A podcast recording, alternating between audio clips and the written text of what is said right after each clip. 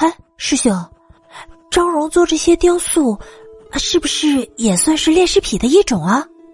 李敏问曹进臣。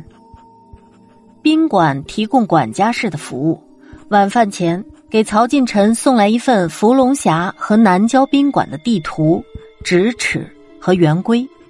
此时，曹进臣正比对着两张地图，在地图上写写画画。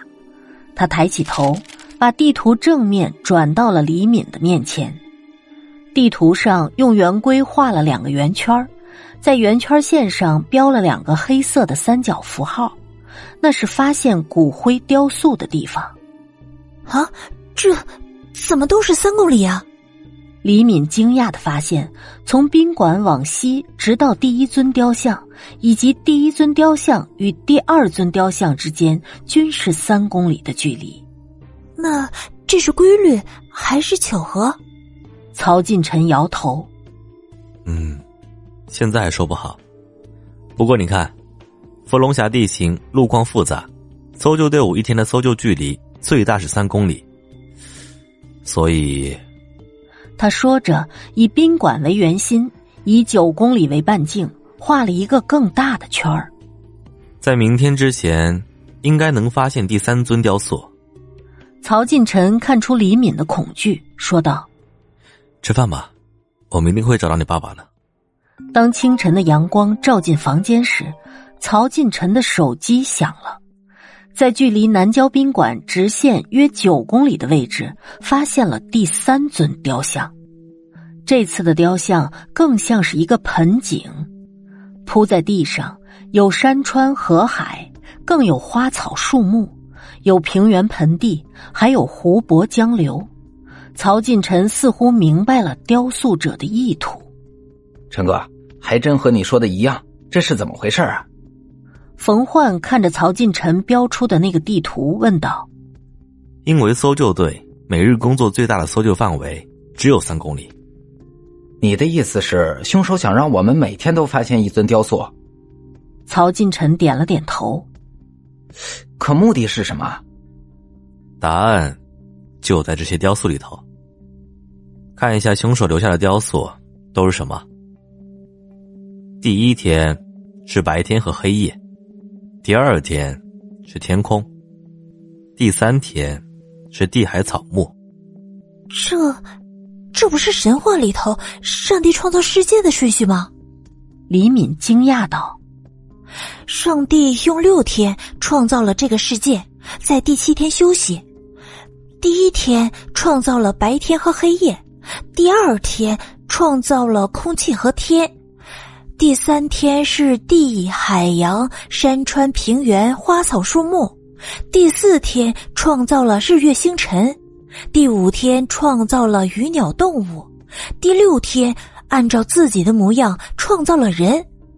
也就是说，我们很可能分别在距离宾馆十二公里、十五公里、十八公里的位置发现第四、第五、第六尊雕塑。那还等什么呀？冯焕大喊：“救援队按照地图上的大概位置直奔十二公里、十五公里、十八公里一线，果然分别在十二公里和十五公里一线发现了星辰、动物的雕塑。李敏与曹进臣跟着救援队直接赶往十八公里一线，如果不出意外，这里将会发现像人一样的雕塑。”搜救人员用望远镜看见前方瀑布旁有一个人影一动不动。曹进臣脑海中忽然冒出了一个念头：上帝按照自己的模样塑造了亚当，那这最后一尊雕像会是塑造这些雕像的张荣的模样吗？救援人员赶到最后一尊雕像旁，冯焕也赶了过去。雕塑靠着瀑布旁边的崖壁。雕塑的嘴大张，头骨塌陷，脑花混着血，像啤酒杯口溢出的泡沫，脖子上插着一支钢笔，雕塑脚下有干涸的血迹，雕塑的确是张荣的模样，但这是被塑成雕塑的张荣本人。冯焕不知该怎么和李敏说，他看看曹进臣，曹进臣手里拿着鉴定报告附件，再三确认，李少慈并不在这些雕塑之列，说明他很有可能还活着。这本是一件好事儿，但李少慈的处境却陷入更糟的境地。董事会所有的董事全部遇难，唯独担任总经理的李少慈幸免。张荣是被人谋杀的，李少慈的秘书认出了那支钢笔。是李少慈的签名笔。不过有几点说不通啊，李少慈是从哪里得知张荣逃到伏龙峡的消息？假设李少慈杀人之后栽赃嫁祸，他就不应该让我们找到张荣的尸体。可是按照雕塑三公里的排列规律来看，杀人凶手是在向我们展示什么？这与李少慈栽赃嫁祸需要隐藏尸体的假设存在矛盾。最后。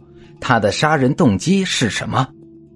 通过案情分析会上的讨论，专案组调整了调查方向，开始调查新华集团的相关情况，并以伏龙峡为中心搜查李少慈的下落。冯焕和曹进臣回到南郊宾馆，看见李敏正在电脑前忙活着什么。今天下午有发现。曹进臣翻了翻李敏收集的资料。张荣被杀不假，不过一个精神失常的人逃出看守所，不远千里的直奔伏龙峡，这不是很奇怪吗？这个南郊宾馆是新华集团投资修建的。我问了秘书，这次董事会正是讨论是否撤资的问题。董事长与大部分董事坚持反对撤资，并且要求扩建。四名董事反对。据我爸那个房间的管家反映，当天夜里有两名董事找过我爸，讨论撤资的问题。具体情况，秘书不愿意和我多说。说来也奇怪，我看宾馆建在伏龙峡这样的景区，肯定是一本万利呀。哼，这就是你要解决的问题了。曹进臣笑道。冯焕翻阅秘书提供的南郊宾馆财务报表。日均盈利上百万，这么丰厚的利润，董事会断没有撤资的道理。陈哥，冯焕把报表递给曹进臣，曹进臣和李敏往前翻阅，忽然曹进臣停在了五月七号这一天。师兄，怎么了？曹进臣没有回答，又往后翻了两页。哎，冯焕，酒店的入住登记能调来吗？没问题。没多久，酒店前台送来五月入住登记的记录。曹进臣看后，忽然放下记录，冷笑道：“哼，还记得我们来时滑坡的山道吗？五月七号到十二号接连暴雨，南郊宾馆附近山道发生滑坡，这几名客人退房之后往哪儿去了？这几个人又是怎么上的山？”